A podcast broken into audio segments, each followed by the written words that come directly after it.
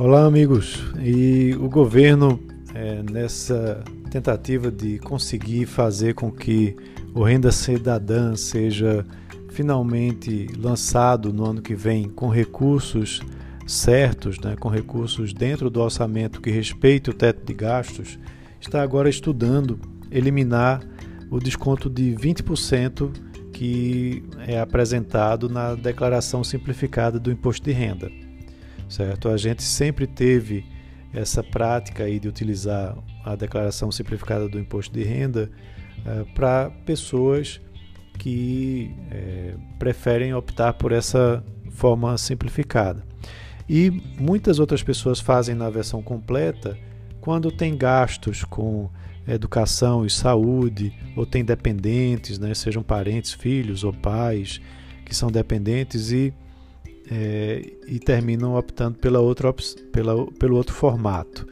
Né? Mas esse desconto de 20% ele pode acabar, até porque o governo diz, o Ministério da Economia diz que isso era mais na época quando não tinha internet e a, a dificuldade de preencher o imposto de renda era maior. Tá?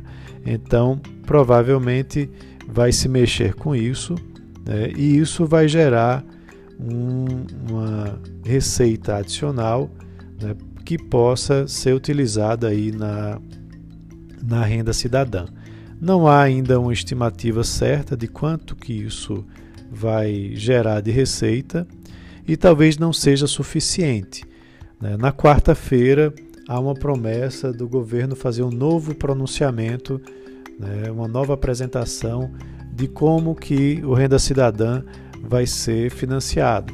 Né? Mas até lá, essa expectativa foi gerada hoje com esse estudo que o Ministério da Economia vem fazendo.